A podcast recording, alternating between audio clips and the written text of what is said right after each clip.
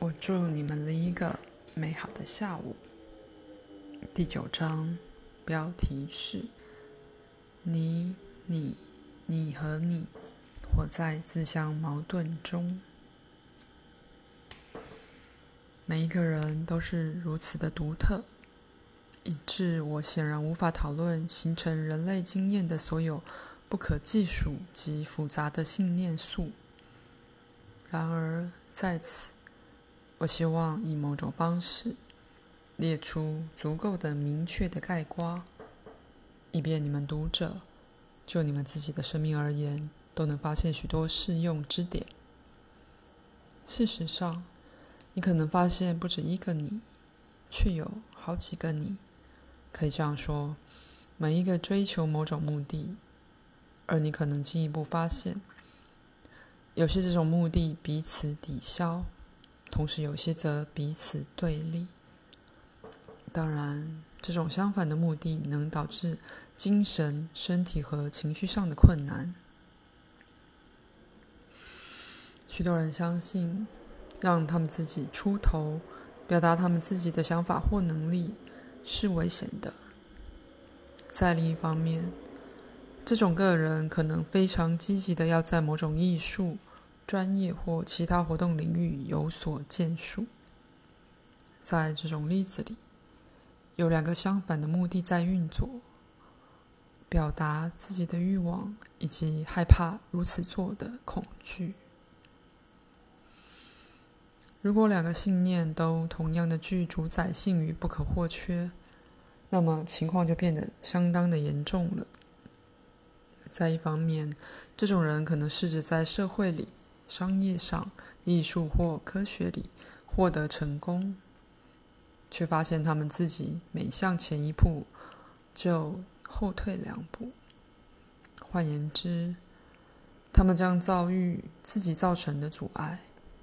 如果这样一个人开始成功，那么他们会被强而有力的提醒，对缺乏成功的同样主宰性的需要，因为在此的，此人相信自我表现乃是必要而可遇的，同时又是极危险的，故此必须避免。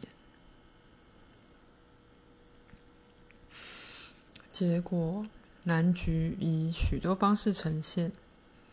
此人可能在财务上成功，只不过做了一个严重或错误的商业判断，因而丧失了财务上的利益。另一个人可能借由身体本身来表达同样的难局，因此身体的活动力虽然是如此可遇，却仍显得是非常危险的。当然，对大多数个人而言，这种推理听来相当古怪。但我们讨论中的人，比如说患有风湿性关节炎或一些其他损伤动能的病人，可以问他们自己这个问题：如果我摆脱了这状况，我会做些什么？就像先前提到酗酒者的妻子。这样一个人可能突然受到一种恐慌感的攻击，而非松了一口气。故此，头一回体验到潜在问题下的对动的恐惧。然而，为何会害怕动呢？因为如此多的人被交易，力量或能量是错的、破坏性的或罪恶的。所以要被惩罚。好玩的、喧闹的儿童往往被告以不要做爱卖弄的人，或不要表现他们正常的蓬勃生气。宗教强调戒律、节制及苦修的重要性。所有这些态度，还有其他要为许多心灵、身体、精神及情绪问题负责的信念。都可能对人极端的不利。很不幸的，也有一些特定的教诲是性取向的，因而在一个性别上而非另一个性别上显示其效应。男孩们仍被教以要酷、冷静、好斗和肯定自己，相反于要温暖、合作、合群而不虚张声势。男孩们被教以在任何方面依赖都是没男子气概的。一般而言，在青少年时期，常被母亲亲吻时，他们变得尴尬。然而，既独立又依赖，既合作又竞争，是相当自然的。这种年轻人怀着想要独立的欲望长大，然而在同时，他们也惊艳到合作与依赖别人的自然驱力。许多人结果为任何他们认为依赖或没男子气概的行为惩罚自己。他们常常害怕表达爱，或优雅的接受情感上的滋养。结果，有些这种人变得极严重的被胃溃疡所折磨，因此他们的胃在接受物质的滋养时变得疼痛及溃疡了。我也许会，也许不会回来，但再次的，我的确真的加速导向身心平安的那些坐标。下一节，现在我再次祝你们有个美好的下午。对关于力量或能量的利用有强烈矛盾的信念，并且有时拥有特多要求。被利用的精神及身体能量的人，也往往经验到癫痫。在许多这种病例里，所涉及的这种人是智力极发达的人，拥有明显却鲜少被充分利用的天赋。这种人对个人的能力量和能量是如此惧怕，以致令他们的神经系统短路。阻断去做任何有目的的行动的能力，至少暂时如此。